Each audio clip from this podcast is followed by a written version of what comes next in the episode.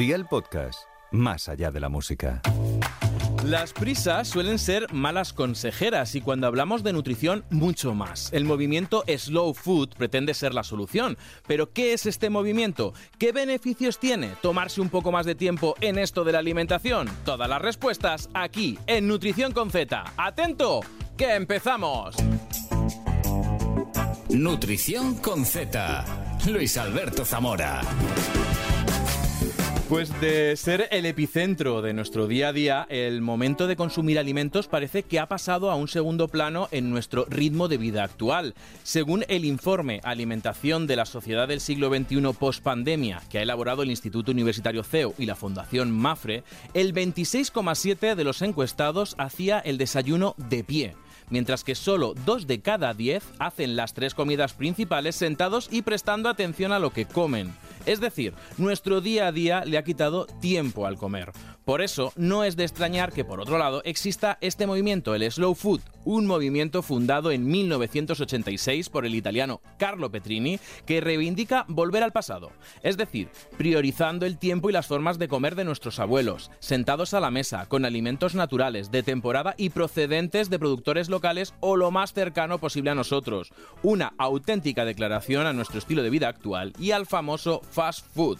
Y con este tema, hoy queremos preguntarnos, ¿qué beneficios tiene comer despacio? ¿Es posible dedicarle más tiempo a las comidas con nuestro ritmo de vida actual? Y para regalarnos su sabiduría y su presencia, hoy está con nosotros en Nutrición con Z, Manuela Carmena, bienvenida. Encantadísima de estar aquí con vosotros. Hoy tenemos temazo porque vamos a hablar no tanto de lo que comer, sino de cómo lo hacemos, ¿no? De cuánto tiempo le dedicamos y, y cómo ha cambiado esto, ¿no? De, de, cómo se comía antes a cómo se come ahora, ¿verdad? Claro. Oye, esto de los podcasts no te pilla de nuevas. Aparte de ser invitada de honor en muchos, tienes tu propio podcast que se llama Suena Carmena. Y según dicen, un podcast que se puede escuchar en Podium, para escuchar conversaciones tranquilas sobre temas que dan que pensar y sobre todo destruir tópicos, porque los tópicos nos impiden avanzar. Ahí es nada. Claro que sí, es verdad. Ya si tienes una idea preconcebida no te das cuenta de todo lo que pasa en relación con esa idea, ¿no? De cómo cambia, cómo evoluciona, cómo brilla, cómo se oscurece. O sea, que, que nos va a cambiar un poco la mente el escuchar este podcast o por lo menos abrirla, ¿no? Es la intención. Sí, yo creo que nos permite cuestionarnos lo que damos por hecho pues plantear que a lo mejor no es así. Y yo creo que el tener una mente abierta produce muchísima felicidad. Y que poco lo hacemos, ¿verdad? Lo de abrir la mente a veces. Bueno, conviene, sí. A veces es que es cómodo tenerla cerrada. Vaya tu rutina, pim, pam, pum, lo de siempre. Y de pronto dices, ¿por qué lo de siempre? ¿Por qué no probar? ¿Por qué no algo nuevo? Y con eso estás abriendo tu mente. Y cuánto enriquece. Y, y hablaba, hablas de tópicos y, y, esto es un programa de nutrición, con lo cual te lo tengo que preguntar. ¿Cuál es el tópico o topicazo de la alimentación que más escuchas y que tú sabes, eso es mentira, eso no es así, eso ya lo sé yo? pues sí, no sí, sé. lo escuchas, ¿eh? Creo que hay tantos y tan cruzados, ¿sabes? Porque yo pienso que desde que yo era una niña he oído eh, que un alimento era súper malo y a los 20 años, 15 años, 5 años era súper bueno. mira, yo me acuerdo cuando yo era jovencita, estaba fatal visto el aceite de oliva. Entonces todo el mundo decía que había que tomar aceite de girasol. Y bueno, y comprábamos aceite de Pues resultó que no, que era buenísimo el aceite de oliva, ¿no? Y qué te voy a decir con el pan, ¿no? El pan, cuando yo era, pues eso, tenía 14 años, así, estábamos todas queriendo tener mucho tipazo y eso. ¡Jo, el pan fatal, eso engorda, no sé qué! Y luego resultó, pues que el pan, siempre que sea bueno, en condiciones y tal, en fin, no sé qué he visto, digamos, eh, alrededor de mí han pasado muchísimas opiniones sobre la alimentación absolutamente contradictorias. Con lo cual, aquí también hay que abrir la mente y escuchar a los profesionales. Y además, en el podcast, para que la gente se anime a escucharlo, porque ole, uh -huh. das recetas. Uh -huh. ¿De dónde salen esas recetas? ¿Son propias, buscadas, eh, sugeridas? Pues mira, suelen ser propias, ¿no? Es decir, a, a mí me gusta mucho eh, innovar, ¿no? Y creo que de las cosas que menos me gustan en mi vida son las rutinas, ¿no? Y desde luego en la comida me pasa eso, ¿no? A mí me dicen, ¿tú qué desayunas? Yo digo, pues depende, porque me gusta cambiar durante Ca el tiempo. ¿Cada día o por temporadas? No sé, sí, más bien cada día, pero por ejemplo, pues no sé, llevo una temporada que me está apeteciendo muchísimo hacer eso de ese de postre, que yo me lo tomo de desayuno, de coger una naranja con un plátano y una galleta y batirlos, ¿no? Y ahora estoy con esto que me ha dado, pero a lo mejor dentro de dos o tres semanas ya no me gusta eso y me gusta otra cosa. Me gusta mucho cambiar. No, eso es muy bueno. ¿eh? Y claro, como me gusta mucho cambiar, pues ¿qué pasa? Me gusta la mezcla de sabores, eso también es importante. No tengo ningún miedo a mezclar lo dulce con lo salado, nada. Ni a poner vinagre donde a lo mejor no había que ponerlo. Me encanta hacer esas pruebas, ¿no?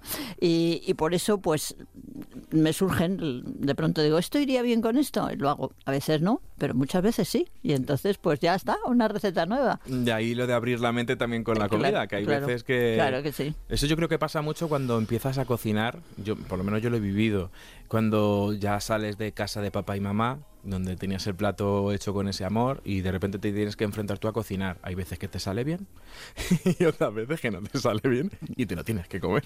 Sí, y vas bueno, aprendiendo. Bueno, alguna cosilla la puedes tirar, que vamos a hacer. Te quiero decir, hay veces que está tan malo, tan malo que dices esto, nada, esto no vale. Pero vamos, no sé, cuando vas conociendo sabores y eso casi siempre haces algo que esté muy razonable, ¿no? Que sea muy razonable, ¿no?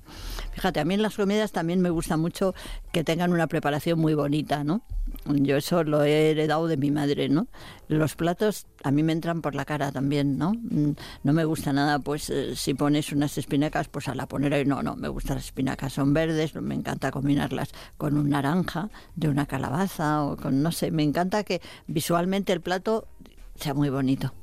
Pues fíjate que simplemente con lo que ya me has contado, y lo hemos hablado en este podcast, que siempre decíamos, los platos cuanto más color, más cosas diferentes aportan, porque los colores de los alimentos tienen que ver con Claro. sustancias, ¿no? El, Claro. el licopeno del tomate que es rojo, las antocianinas son amarillas, el betacaroteno es naranja. Entonces, claro, tú vas comiendo diferentes colores, entra mejor por la vista Y además es más sano. y es mucho más sano porque es más variado, Claro. con lo cual, pero también es verdad que para todo esto, vamos a ser sinceros, no sé si estás de acuerdo, necesitas tiempo, es decir, el pensar, comprar, hacer. Mira, no demasiado. Lo que necesitas es planificación.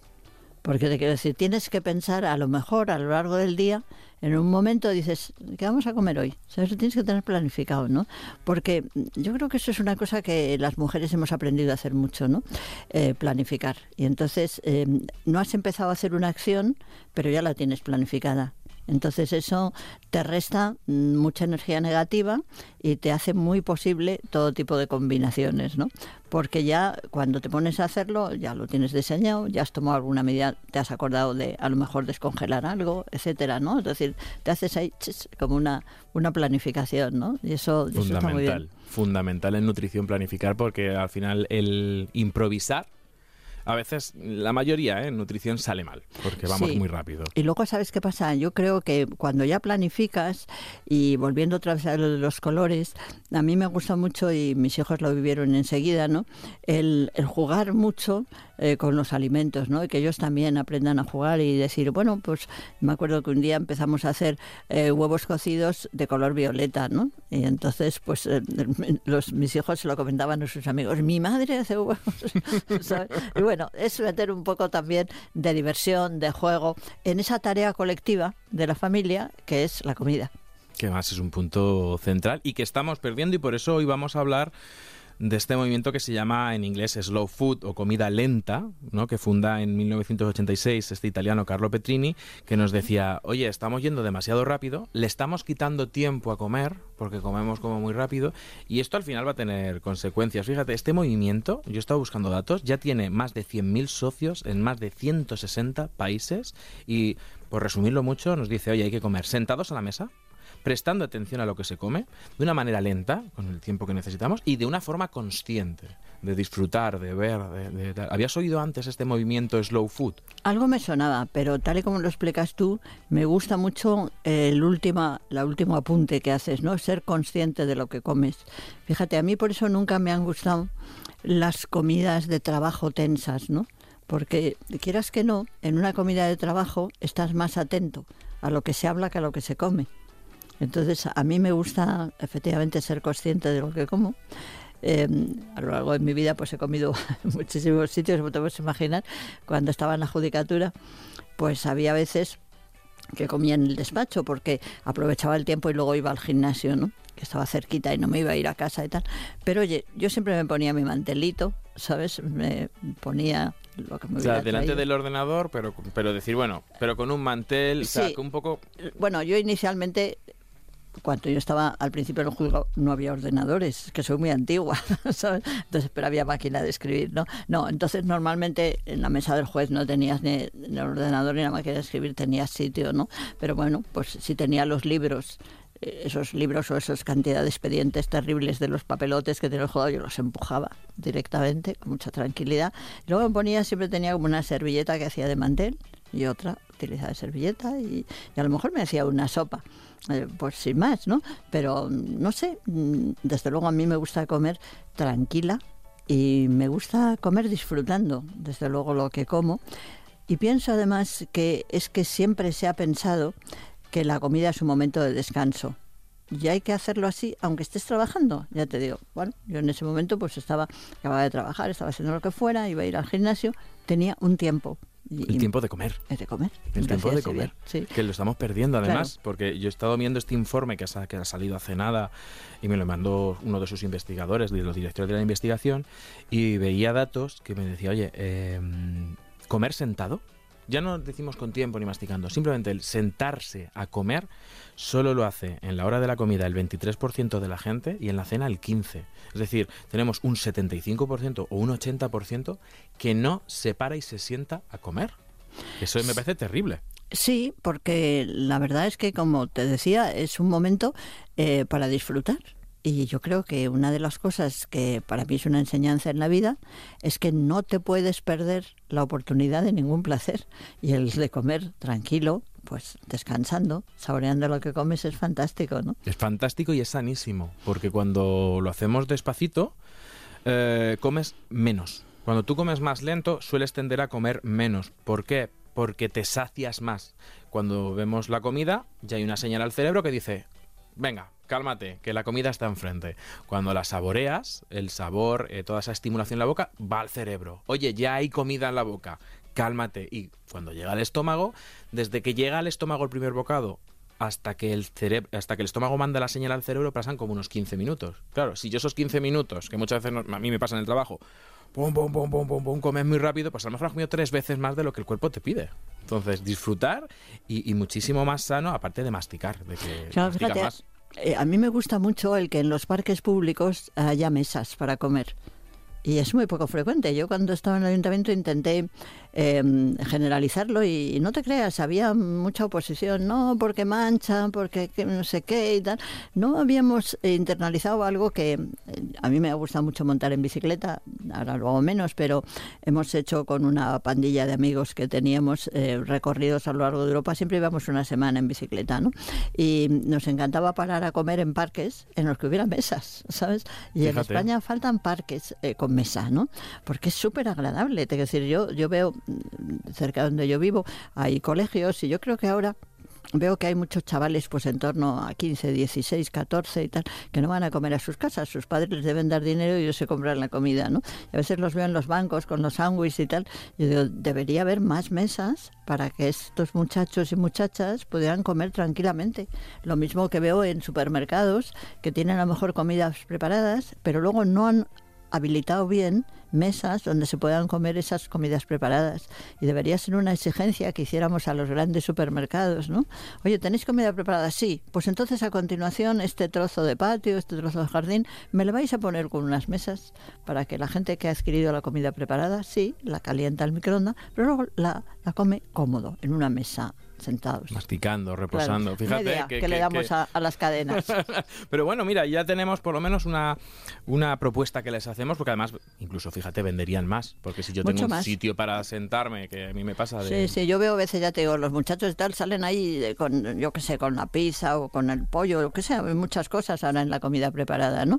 Y entonces está muy bien que la comida, la comida preparada está bien, juega un papel importante, pero después tiene uno que hacer lo posible para que comerla sea enormemente satisfactorio, ¿no? Y para eso tener unas mesas, oye, y con, la, con el clima que tenemos en este país, ¿por qué no hay más mesas en los parques? Habrá mes, hay mesas, por ejemplo, de jugar al ajedrez y no hay mesas para comer. Da igual, tú puedes comer encima de una mesa, pero no se ha pensado. Bueno, a mí me costó mucho, ¿eh? Porque me decían, no, hombre, no, una alcaldesa, esto luego va, va a haber residuos, van a dejar, bueno, oye, pues enseñemos a la gente a ser limpia, pero no prescindamos de algo que nos da este maravilloso clima que tenemos y que no necesitamos a lo mejor gastar en una terraza, sino simplemente con la comida que tú te preparas o con la comida que acabas de comprar en un supermercado, porque muchas veces en los propios supermercados hay mm, posibilidades de calentarla o te la venden ya caliente, pues sal al parque y disfruta. Y si tú eres un supermercado, caramba, pues utiliza los patios que tengas o los espacios libres para dar eso que es necesario para comer bien.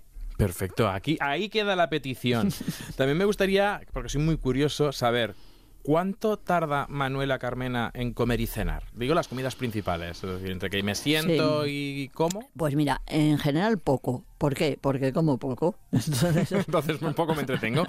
no, pues nada, es que como poco. Pero, eh, desde luego, por ejemplo, fíjate, soy de las personas que siempre madrugo para desayunar tranquila. Me encanta desayunar tranquila. No me importa nada levantarme media hora antes para desayunar tranquila, ¿no?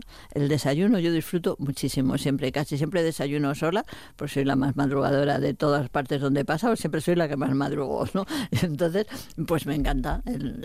Es, quizá el momento más largo, fíjate, para mí el desayuno. Lo inviertes más en el desayuno que en la comida y en la cena, de estar tranquila, sí, sentada con... Sí, sí, porque la comida ya está el día acelerado, te quiero decir, ya de alguna manera hay más cosas, ¿no? Y luego, bueno, no sé, me gusta muchísimo, ya te digo, el, desayuno y la comida también, siempre me gusta, ya te digo, eh, ceno menos y la cena es mucho más ligera y por tanto casi me sobra la silla. Quiero decir, a veces sigo sentada porque los demás que conviven conmigo, sobre todo mi marido, sí que cena más, ¿no? Entonces ahí me quedo a lo mejor a veces para acompañarle, ¿no? Pero yo, si, si ceno muy poco, pues un caldo, un yogur, una fruta, pues es que acabo enseguida. es que yo te, lo preguntaba porque en este informe la media son de 25 minutos es decir, más o menos lo que le dedicamos a, comer a estas cinco comidas.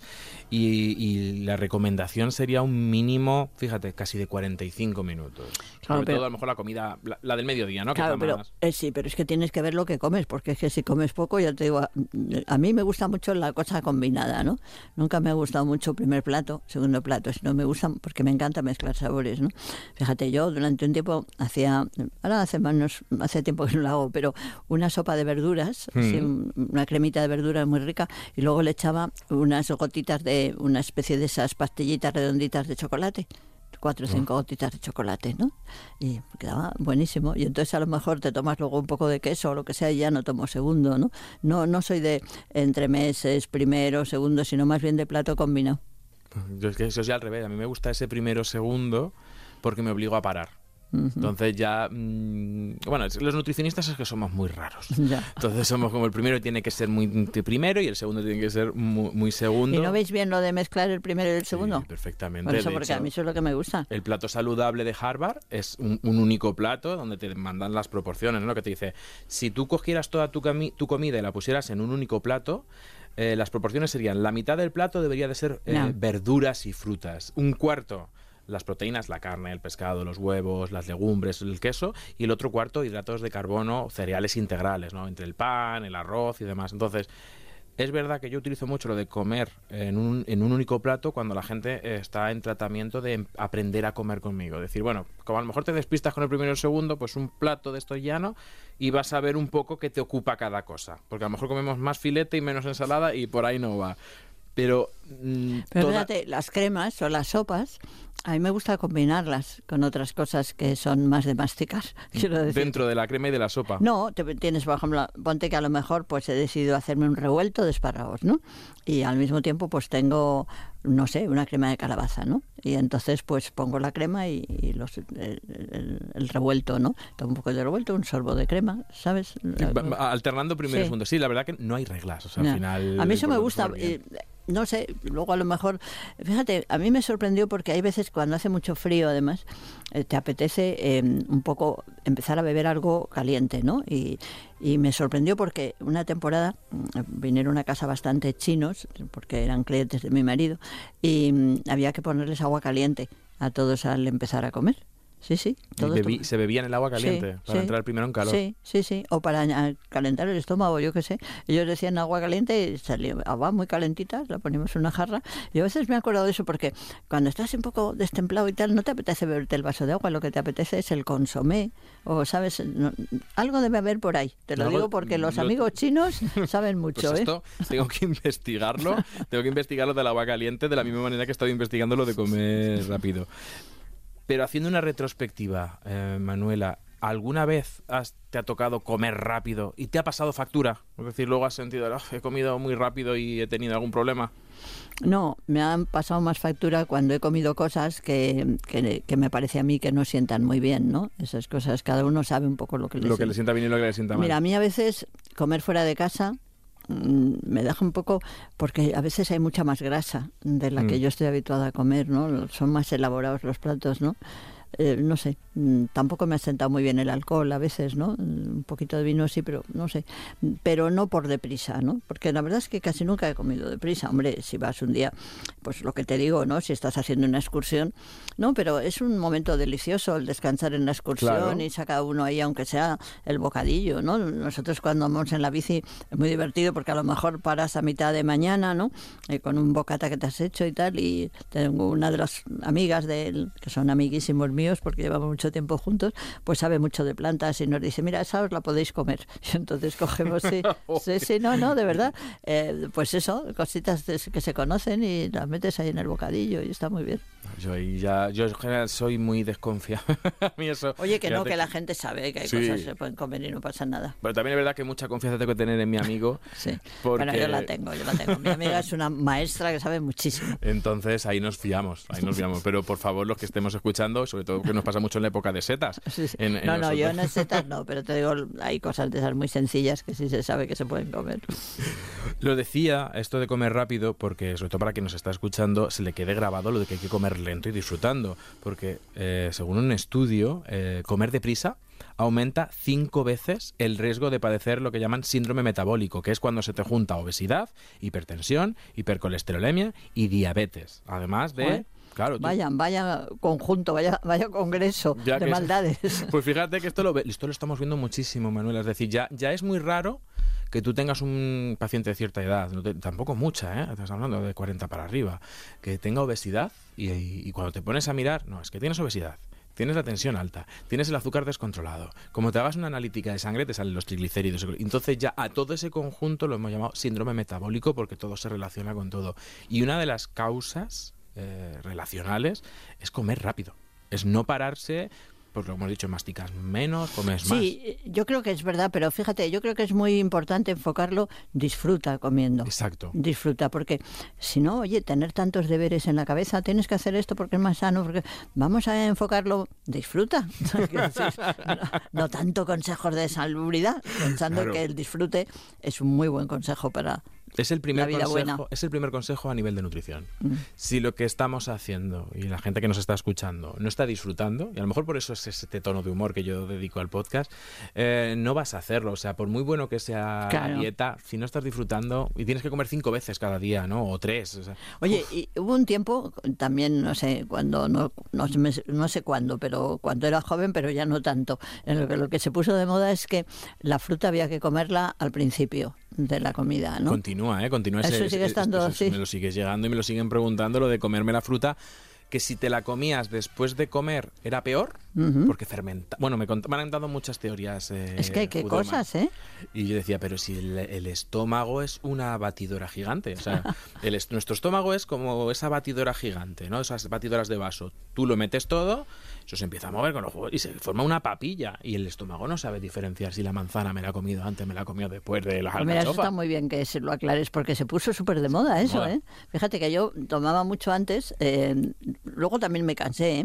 Eh, con la licuadora yo hacía zumo de, na- de zanahoria y de naranja, o de remolacha y naranja, ¿no? Qué bueno. Y crudo todo, ¿no? Y joder, era genial. Y de pronto empezaron a decir, uy, eso es malísimo, porque no, no, no sé, pues eh, el del zumo tiene muchísimo azúcar y entonces, no sé, siempre hay, mm, hay una cantidad de ideas contradictorias, ¿no? ¿Qué te parece a ti eso de los zumos tan naturales como el que te digo, Sí, extracción sí, de, hecho en casa. de zanahoria y naranja, remolacha y naranja? A mí me parecen perfectos, pero con matices. Mm. Es decir, eh, ¿son malos? No. Es una naranja, el zumo, una remolacha, una zanahoria. De hecho, yo me- cuando llega el verano, como soy tan blanquito, sí me hago eso, eso de, de zanahoria con naranja para reforzar un poquito con la vitamina C y demás.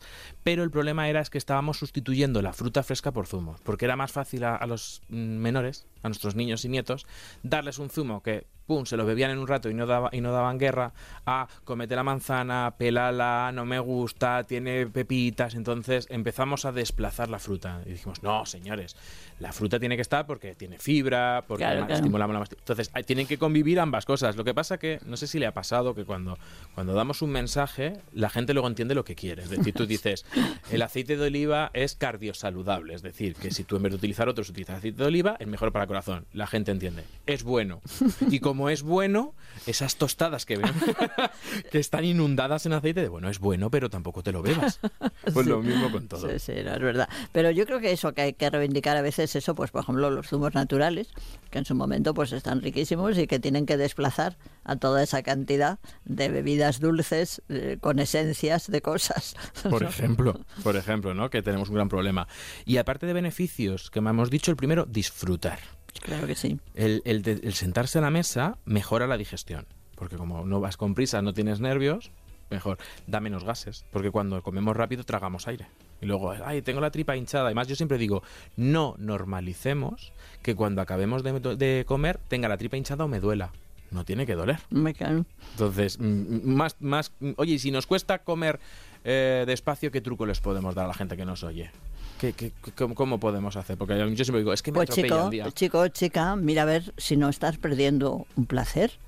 Y no, es- no está la vida para ir perdiendo placeres, como si fueran, yo qué sé, las miguitas de pan de pulgarcito. Uno no puede ir dejando por ahí una senda de placeres, ¿no? Hay que diseñarla para seguirla y para disfrutar, ¿no? Pero fíjate, te voy a plantear una cosa que a mí me ha pasado. Eh, yo disfruto más eh, si como sola o, o, bueno o con personas de mucha confianza que si he hecho, si he sido cocinera, por ejemplo, a mí me parece que ser anfitriona mm, es buenísimo porque cuando tú cocinas para otro, para otros, les estás haciendo un regalo, ¿no? Mm, Poner tus conocimientos, elegir alimentos, mezclarlos, buscar la sorpresa de tus anfitriones, de tus huéspedes es maravilloso, ¿no? Pero yo cuando hago eso estoy más pendiente de ellos que de mí misma, ¿sabes? Porque yo creo que a todos los cocineros nos encanta que nos digan que está bueno. Yo a veces cuando se lo comen y no dicen nada, digo, minuto de silencio. Valoración. Valoración. Y por favor, si está bueno, decirlo, ¿no? Oye, porque hay gente que no agradece lo buena que está la comida. Me pasa también en los restaurantes. Hay muy poca gente que le diga a las personas que han servido la comida, oye, muchas gracias, esto está buenísimo, ¿no? Y, y- y además se nota el amor que se le ha puesto y demás. ¿Sabes también por qué creo? Porque cada vez cocinamos menos, con lo cual no valoramos lo que nos ponen enfrente. Damos por sentado que cocinar es pum. Y, los que a mí es que me encanta la cocina. Yo reconozco que mis domingos por la mañana es cocina. Bueno, Para bueno, todos. ya me contarás a ver alguna cosa súper buena que hagas que no se me haya ocurrido a mí. Yo soy de cocina tradicional, yo- descendiente de, de abuelos y padres manchegos, con lo Joder, cual yo lo que legumbres, verduras, con lo cual hay. Qué y eso eh, también, fíjate, venía al hilo de que tengo el dato de que cocinamos de media una, o sea, de media una hora y media a la semana. Eso es nada. Yo digo, con una hora y media, si a mí no me da tiempo a hacer un cocido en una hora y media, ni con la olla está pero por ejemplo, rápida. Eso es lo que te iba a decir. ¿Qué piensas de lo que significó la olla express? A mí, la olla express te voy a contar una cosa que te va a divertir. Un día, con esto de los amigos que vamos con bici, pues una vez fuimos por la, por la zona de los castillos de Loira, en Francia, y entonces dormimos en un pueblecito muy pequeño que tiene un homenaje al señor que inventó la, la olla express. Y bueno, me pareció divertidísimo. Yo ya sabía que lo había leído en un libro quién era y tal, pero hay una olla enorme, ¿sabes? Con la cara de él. Y yo estoy agradecidísima a ese invento, porque yo lo utilizo muchísimo y salen cosas estupendas. ¿O a ti no te gusta? Eh, vamos a hacer una competición Venga, para que veas lo que me gusta. ¿Cuántas ollas express tienes? yo no tengo más que una. Tres tengo yo. No fastidio, ya está, pues ya está. Bueno, yo es que soy en eso muy ahorrativa, ¿eh? La verdad es que, mira, la que tengo, tengo que renovarle las asitas, porque tú sabes que las asitas se ponen un poco churriguerescas enseguida, ¿no? Pero es que me va muy bien y tengo una sola. Bueno, la verdad es que tengo dos, ¿eh? Tengo dos. Ah, la otra no la utilizo casi, ¿no? Pero es más antigua. Yo es que tengo tres tamaños diferentes. Tengo una de 4 litros, 6 litros, no miento, tengo 6 litros, 8 litros, 10 litros, por ejemplo, si hago cocido, lo haces a lo grande y luego ya congelo el caldo y aparte si te sobra buenísimo, El cocido es que qué cosa, ¿eh? qué, cosa, ¿eh? qué cosa. Oye, ¿y, tú haces cocido canario? Porque yo estuve destinada en la isla de La Palma, de Jueza, y aprendí a hacer el, cocido canario y me encanta. No lo he hecho nunca. Pues mira, la gracia del cocido canario es que le pones una pera uno, sí, eh, algo, una fruta, un membrillo, una pera que sea lo suficientemente dura para que no se te destroce, ¿no? Oye, le da un sabor a la sopa increíble. Lo voy a probar. Sí, el cocido canario. Yo me quedé con la cosa de la fruta y pongo normalmente una pera de conferencia así que esté durita o pongo pues un membrillo. Cuando hay membrillos. Y un toquecito dulce. Le da un toquecito precioso al caldo, ¿eh? al caldo. Y lo voy a subir a redes. Yo es que soy muy, yo soy descendiente de manchego, pero nacido en Madrid, criado en Madrid y, me encanta la historia del cocido madrileño porque aparte de ser uno de los platos más completos, es porque tiene verduras, tiene legumbres, tiene carne, tiene tiene casi todos los grupos de alimentos. Eh, la historia del cocido es maravillosa, de que se llamaba olla podrida porque se ponía a, cocinar y que en Madrid creo que fue el restaurante Lardi, ¿no? Donde se hacía con Isabel II. Entonces, a mí la historia del cocido es que me encanta. Entonces, es un Pero plato es curioso que porque en casi todas las regiones de España tienen una peculiaridad el cocido, que todos tienen cocido. Es rarísimo encontrar el cocido cántabro, no sé qué. Y ya te digo, el canario a mí me encantan las Islas Canarias. La gente es muy original en Canarias y tiene unos platos riquísimos. Y el cocido canario, de verdad, es especial. Tiene, eh, ya te digo, alguna fruta. Pues eso lo voy a probar. Y, para que no se me quede en el tintero. Si a la gente le cuesta parar a disfrutar de la comida, esto ya es modo nutricionista. Yo siempre digo a la gente, mira, lo primero, posa los cubiertos, porque yo veo gente que estás comiendo, están aceleradas del día, boom, boom, boom, están hablando y comiendo a la vez. Mira, pincha el tenedor y suéltalo y luego lo vuelves a coger y ya te vas a obligar a eh, eh, comer más despacio.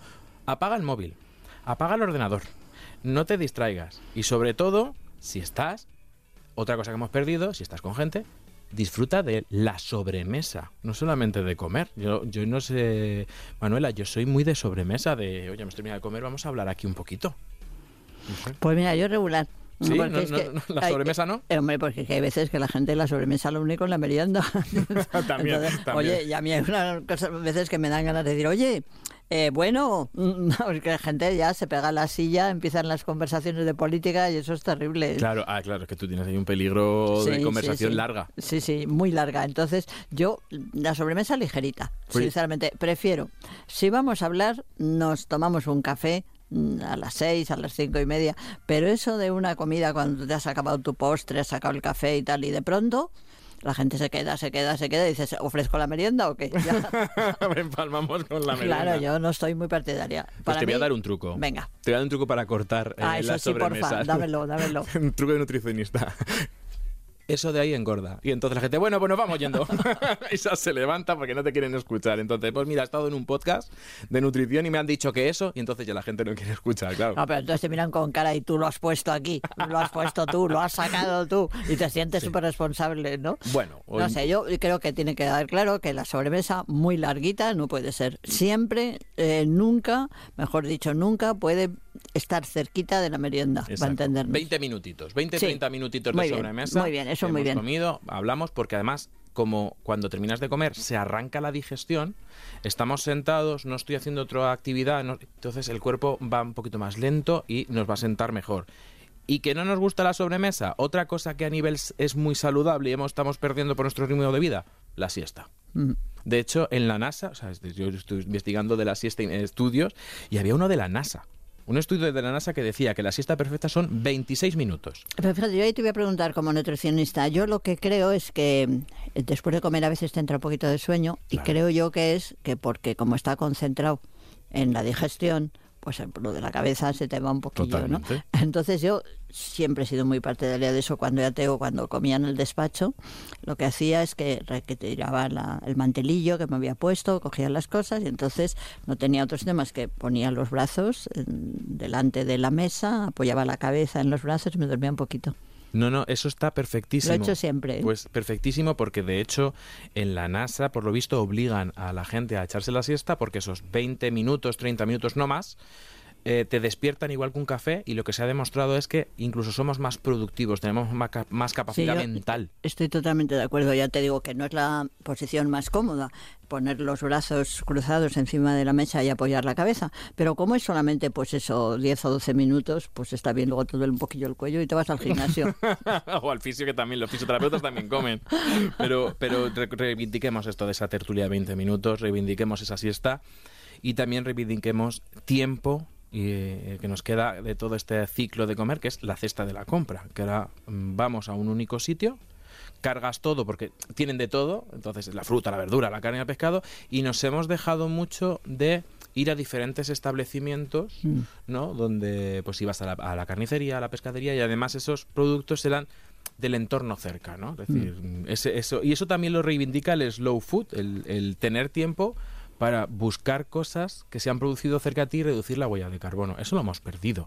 Sí, sí, eso es una pena. Yo creo que eso ayuda mucho también a que cuando compramos algo sepamos de dónde viene y, tratemos un poco de profundizar, porque a veces de pronto miras y dices, ¿esto dónde es? Y te llevas una sorpresa, ¿no? Decir, esto, Marruecos, esto porque, ¿sabes? Nada, eso es verdad. Yo fíjate, quería decirte una cosa que se me ha pasado, que creo que cuando cocinas, a mí me parece bien el ritual del delantal.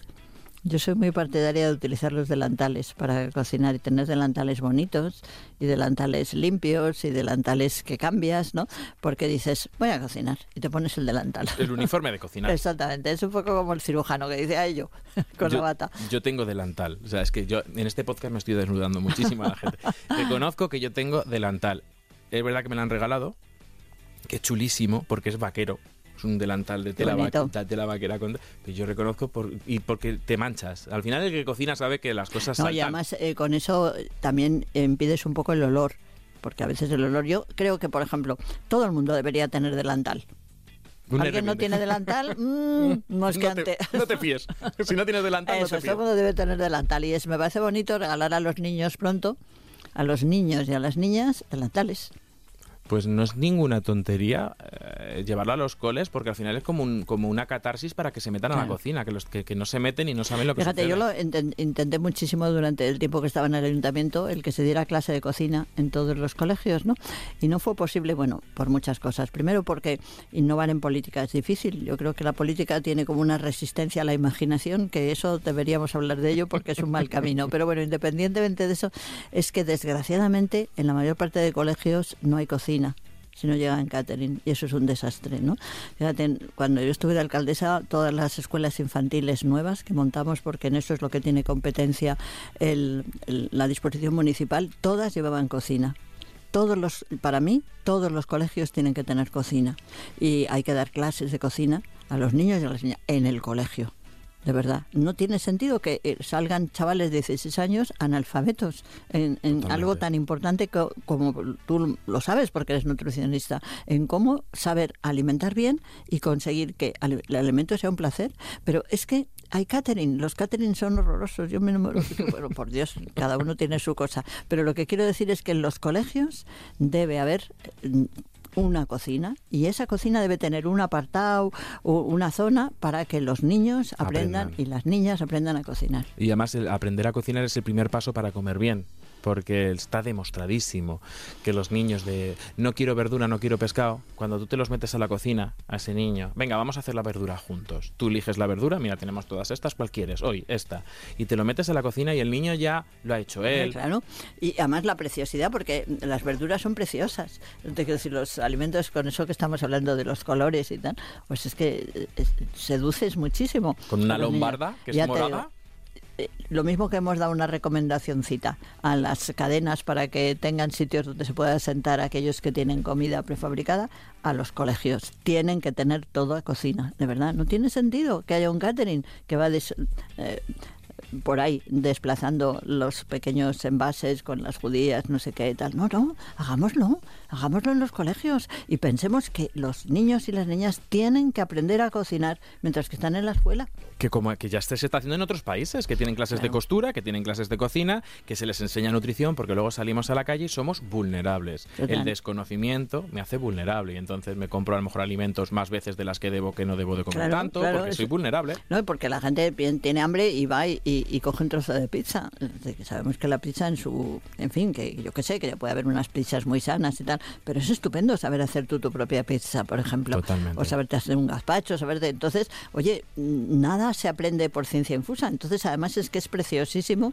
Yo creo que es... No me acuerdo cómo se llama este escritor americano que, que era maravilloso, que dice La memoria de Ángela. No me acuerdo del nombre. Es un escritor, mm, un novelista americano que sobre todo ha contado su propia vida y él era profesor.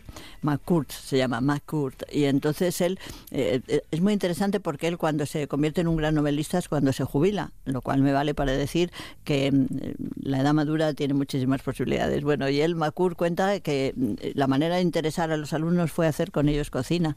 Porque con la cocina tú enseñas física, enseñas, enseñas Química, economía sí. eh, y eh, enseñas literatura, enseñas poesía, no sé. Bueno, No, no, venga. no, no, tiene, tiene toda la razón. Dos, re- dos recomendaciones hemos dado, ¿eh? De- gratis, que no le estamos cobrando a nadie. Ah, bueno, y, y luego lo de los delantales, que oye, que se ponga la gente a hacer delantales. A ver dónde se venden delantales para toda la familia. Fíjate qué bonito. Un- una especie de pack de delantales para toda la familia. Por ejemplo, y meter a los niños en la cocina Claro. y, y disfrutar también de ese momento de cocinar juntos. Manuela, necesitamos legis- legislar más para que podamos cumplir esto de comer más despacio, mejor y más disfrutar. O sea, ¿nos, nos queda camino aquí o es más como sociedad? Yo creo que es mucho más como sociedad. A veces pensamos que la legislación es como una especie de abracadabra maravilloso para cambiar las conductas. Y no, muchas veces la legislación cumple un papel, eh, yo diría, emblemático o indicativo, iniciático, pero un poco en la práctica. ¿no? Yo creo que es muchísimo más el tener eh, un conocimiento extenso sobre lo que significa eh, las ventajas, los disfrutes, mucho más que estar pensando que la legislación nos puede ayudar. ¿no? Yo creo que hay cosas, fíjate, muy interesantes. Mm, Vemos como en este país ha habido algunos hábitos de consumo absolutamente terribles, como fue la época en la que la heroína jugó un papel extraordinario y donde eh, la verdad es que fue tremendo, fue una especie de, de terrible epidemia en la que murieron muchísima gente joven por el tema de la epidemia vinculado con lo que fue el SIDA y todo esto, ¿no? Y mira que las leyes eran duras y no sé qué y ¿Qué fue lo más importante? Que la sociedad se concienció de que era muy peligroso, de que era muy negativo, pero mucho más hace, yo diría, em, la capacidad de seducción, la capacidad de pedagogía, la capacidad de em, visualización de lo que son las buenas conductas en la alimentación que la legislación. ¿No? Que, que no, no, le- no- no enseñemos a golpe de, de ley, sino a golpe de sociedad, de Hay cosas, educación. sí, hay cosas que las leyes, mm, no sé, tampoco son muy interesantes. Manuel, ha sido un auténtico placer. Solamente quería hacerte una última pregunta. ¿Con qué te, con qué te quedas de todo lo que hemos hablado hoy? ¿Qué consejo te llevarías de aquí? Con todo lo que hay que hacer.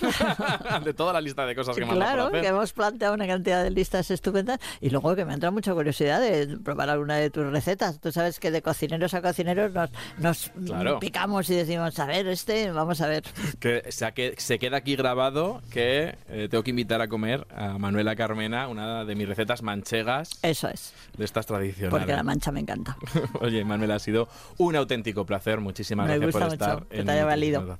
Venga. Y nosotros vamos con el resumen de hoy. ¿Qué hemos aprendido? Pues que la alimentación requiere su tiempo, tanto a la hora de comer como a la de comprar, como la de preparar alimentos. Dedicarle entre 30 y 45 minutos a las comidas principales se ha relacionado con un menor riesgo de padecer enfermedades como el síndrome metabólico o trastornos gastrointestinales. Con más tiempo, masticarás más. Recuerda que cada bocado deberíamos de masticarlo entre 15 y 20 veces. Este hábito también ayuda a una buena salud y a una buena asimilación de nutrientes. No tengas prisa por comer, disfruta. La sobremesa y la siesta también han demostrado beneficios para la mente y para el cuerpo, incluso haciéndote mucho más efectivo a la hora de trabajar o estudiar. Para la cesta de la compra, recuerda este truco que te voy a dar. Divide eh, los alimentos perecederos y no perecederos y así no estás todo el día comprando. Ahorrarás tiempo, pero invertirás el necesario para que tu alimentación sea más saludable y más responsable con el planeta, pudiendo ir a buscar alimentos de origen local y de estos que llaman kilómetro cero. Y para lo que también tienes que tomarte tu tiempo es para seguir escuchando Nutrición con Z, porque tu alimentación y tu salud te lo agradecerán. Os esperamos en el próximo episodio y hasta entonces, salud y buenos alimentos.